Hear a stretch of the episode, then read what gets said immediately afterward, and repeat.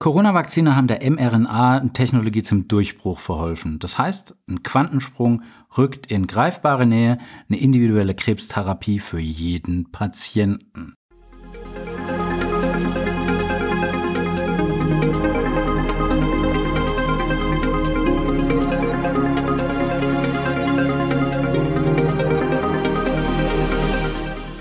Herzlich willkommen bei Revolution Pharmacy. Mein Name ist Reuter, Jan Reuter, und heute geht es um den Traum von der Impfung gegen Krebs.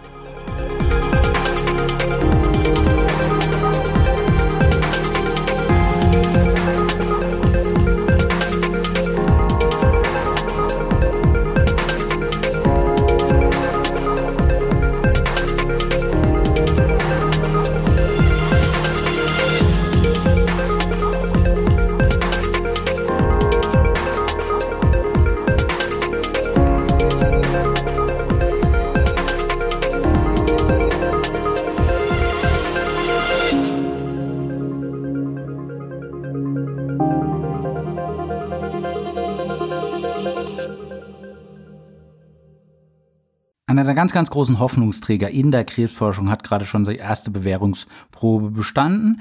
Ersten großen Einsatz hatte der Ansatz noch nicht bei der Behandlung von Krebs, aber gegen das Coronavirus. Die Corona-Impfstoffe, die die meisten Zuhörerinnen hier auch in sich haben oder bekommen haben, ähm, wie jetzt eben von BioNTech oder Moderna, die haben der mRNA-Technologie zum Durchbruch verholfen. Die Impfung hat gezeigt, dass die Methode einfach funktioniert, dass die grundsätzlich funktioniert. Die ist schnell einsatzbereit. Innerhalb von wenigen Wochen haben wir gesehen, nachdem das Erbgut des Virus entschlüsselt war, war der Impfstoff fertig und musste dann nur noch klinisch getestet werden. Und äh, ich mal mir jetzt schon aus, äh, leere Krebsstationen, mein Gott, wäre das schön. Ähm, und es ist nicht ganz auszuschließen, dass äh, dem irgendwann mal vielleicht auch so ist mRNA-Impfstoffe bestehen im Wesentlichen also nur aus einer molekularen Kurzinfo, den sogenannten Messenger- oder Boten-RNA. Das ist ein kurzes Molekül mit einer zielgerichteten Anweisung. Das hat eine ganz feste Mission. Und dabei handelt es sich um die Abschrift von einem genetischen Bauplan für eine charakteristische Eiweißstruktur vom Gegner, das sogenannte Antigen, also Schlüssel-Schloss-Prinzip. Und wir wissen noch, im Falle vom Corona-Impfstoff ist es das Spike-Protein, das dem Virus sein stacheliges Erscheinungsbild verleiht, das wie die Krone dann eben so aussieht und die Information dafür wird dann von Körperzellen als Bauplan genutzt, um das spezifische Antigen hier produzieren zu können. Und dann wissen die Immunzellen, das ist wie so eine Art molekularer Steckbrief, um den Feind zu identifizieren und ihn dann bei späterem Kontakt auszuschalten. Also Türsteher. Und das Prinzip wird sich oder lässt sich auch auf Krebszellen übertragen, wurde sogar ursprünglich für eine Immuntherapie gegen Krebs entwickelt, denn darum handelt es sich eigentlich äh, bei der Impfung gegen Krebs. Die kann nicht der Krebsentstehung vorbeugen, aber die mRNA-Impfung, die schärft aber das Immunsystem vom Patient. Und das ist der entscheidende Vorteil. Die Immunzellen sollen die Krebszellen einfach besser erkennen die dann unschädlich machen und dafür enthält der Impfstoff dann die Bauanleitung für bestimmte molekulare Ziele, die jetzt eben nur von Krebszellen produziert werden und die für die ganz, ganz nötig sind, die dann essentiell sind. Und mit dieser ganz zielgenauen Technik wollen dann die Forscher für jeden Patient eine individuelle mRNA-Krebstherapie entwickeln. Das ist natürlich äußerst anspruchsvolles Ziel. Aber lasst uns doch mal bitte groß denken. Lasst uns doch mal bitte groß denken. Nach zweieinhalb Jahren Pandemie sollten wir auch mal ein bisschen optimistisch sein, weil wir sehen eben, wie gut ein zielsicher eine mRNA äh, funktioniert und wie schnell man hier eben das richtige Medikament bauen kann. Aber warum ist es überhaupt so schwierig? Ähm, es gibt nicht den einen Feind oder das eine Virus, weil der Gegner kommt von innen. Krebszellen, das sind entartete Körperzellen, die entstammen eigentlich dem oder die entstammen deinem eigenen Organismus und die unterscheiden sich nicht äh, nur von Patient zu Patient, die können sich auch im Laufe der Krankheit in jedem Patienten verändern. Mit der Taktik versuchen sie sich einfach unter dem Radar zu bewegen, ähm, unter dem Radar vom Immunsystem zu bewegen und weichen dann den Angriffen und der Wirkung von Medikamenten aus und entziehen sich dann oft nachhaltig und erfolgreich so einer Therapie, was sehr, sehr ärgerlich ist. Es ist leider bei jedem Menschen so, dass da täglich Vorläufer von Krebszellen entstehen, einfach durch Mutationen, die während der Zellteilung auftreten Und äh, diese Veränderungen sind eigentlich ganz normal und die werden dann auch vom Körper und vom Immunsystem abgeschaltet durch die Apoptose, den programmierten Zelltod. Aber manchen Krebszellen gelingt es einfach, sich zu tarnen. Die bremsen den Angriff vom eigenen Immunsystem aus und dadurch kann dann so eine Tumorerkrankung erst entstehen. Und die Impfung soll jetzt dem Immunsystem wieder beibringen, dass Tumorzellen fremd sind, dass sie da nicht hingehören, dass sie verdammt nochmal bekämpft und beseitigt werden müssen. Und wie passiert es? Die Schärfung der körpereigenen Abwehr, die gelingt am effektivsten mit einem personalisierten mRNA-Impfstoff, wie wir es jetzt auch bei Corona gesehen haben, denn der beinhaltet den molekularen Steckbrief vom Feind. Staatsfeind Nummer eins. Du hast bei mir nichts verloren. Und die Grundlage dafür ist einfach die genetische Sequenz vom Tumor. Also relativ einfach von der Theorie zumindest. Und von jedem Patienten nehmen dann die Forscher Tumorproben, die entschlüsseln das Erbmaterial der Krebszellen. Und die Gensequenzen vergleichen die dann mit denen von gesunden Körperzellen von der gleichen Person. Und so bestimmen sie dann, wie sich der Tumor vom gesunden Körpergewebe unterscheidet und welche molekularen Unterschiede sich als geeignete Angriffsziele eignen. Also was sind die Schwachstellen vom Tumor? Also was ist deren äh, Leak sozusagen in der Abwehr? Wer hat da zwei linke Beine? Und dann gibt es einen bioinformatischen Algorithmus, der unterstützt einfach die Forscher dann weiter bei der Suche nach relevanten Veränderungen, weil das ist unfassbar viel Datenmaterial. Und entscheidend dann für eine treffsichere und zuverlässige Auswahl ist dann genügend große Probenanzahl und dann eben auch ihre Auswahl. Und das macht den Prozess sehr, sehr aufwendig und deswegen muss dann als Angriffspunkt für so eine Therapie zu dienen sichergestellt sein, dass die molekularen Regionen auch vom Immunsystem erkannt werden, weil sonst macht es einfach gar keinen Sinn. Im Idealfall lässt sich dann der Tumor gleich von mehreren Stellen gleichzeitig angreifen und kann dann auch nicht mehr ausweichen. Das ist das große Ziel. Und auf der Basis lässt sich dann mit einem relativ vertretbaren Aufwand ein Impfstoff ja irgendwie maßschneidern. Und äh, so wird dann das Immunsystem mit einem molekularen Steckbrief vom Gegner ausgestattet, der jederzeit ja auch aktualisierbar ist. Das ist ja das Spannende an dieser mRNA. Und den nutzen dann spezielle Abwehrzellen, um die entartete Zellen dann aufzuspüren und zu vernichten. Also raus mit.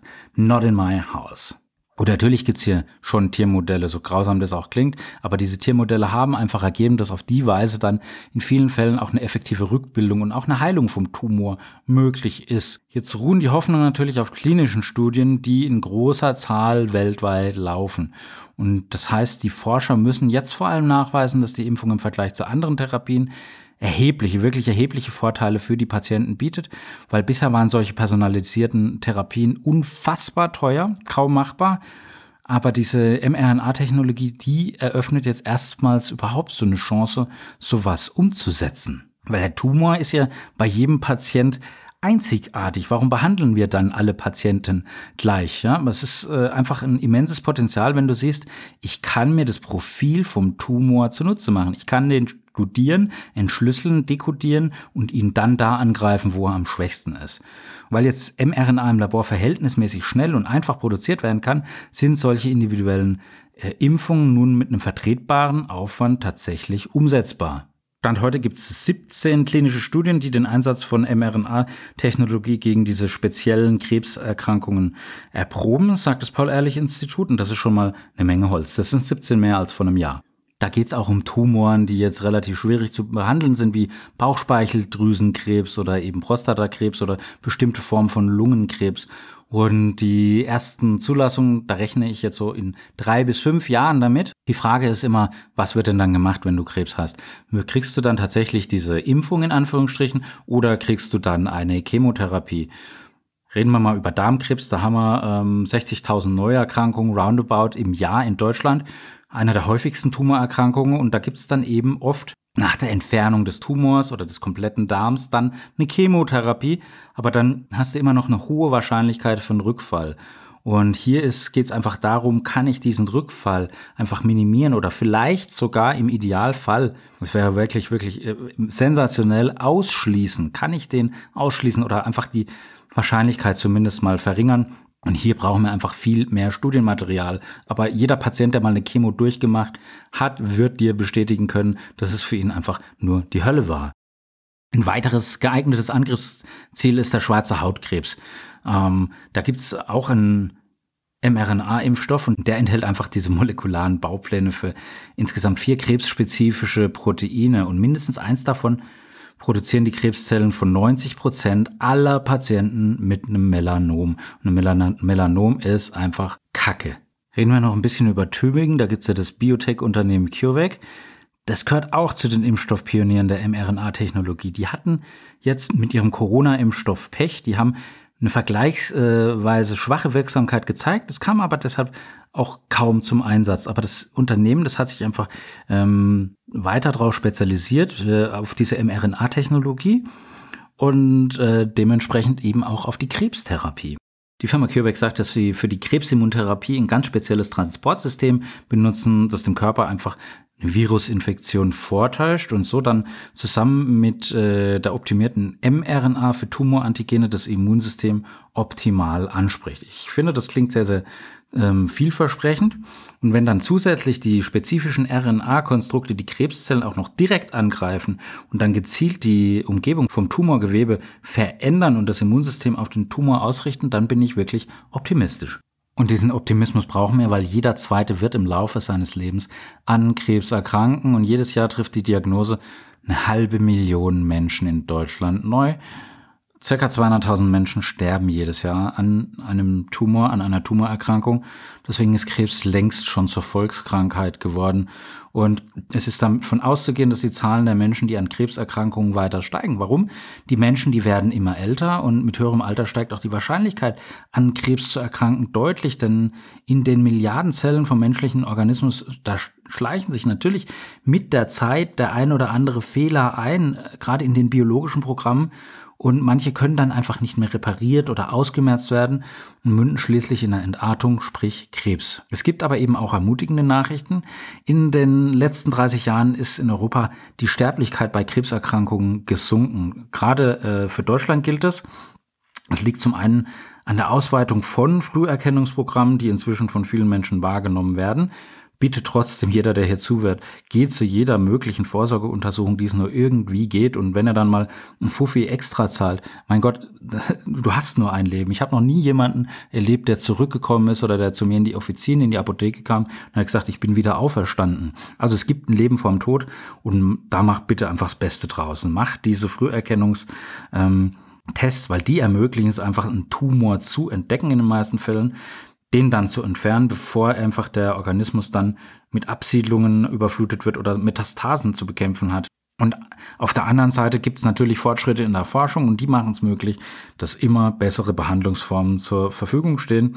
Das heißt, auch im fortgeschrittenen Stadium lässt sich Krebs teilweise zumindest eindämmen, selten auch heilen. Und das bedeutet für dich als Patient oder für deine lieben Angehörigen einfach mehr Lebenszeit, vielleicht auch mehr Lebensqualität. Derzeit sind zumindest fünf Jahre nach der Diagnose rund zwei Drittel aller Krebspatienten am Leben. Das sind harte Zahlen, Daten, Fakten. Beim nächsten Mal gibt's wieder vielleicht ein bisschen ein softeres Thema, aber mir ist dieses Thema einfach unfassbar wichtig. Am anderen Ende war der Jan. Wenn du mir ein Abo schenkst, darfst du natürlich auch Jan zu mir sagen. Ich freue mich. Folge mir gerne auch auf YouTube oder Insta und auf äh, Twitter. Zieht die Mundwinkel nach oben, bleibt optimistisch, bleibt gesund. Love, Peace, Bye.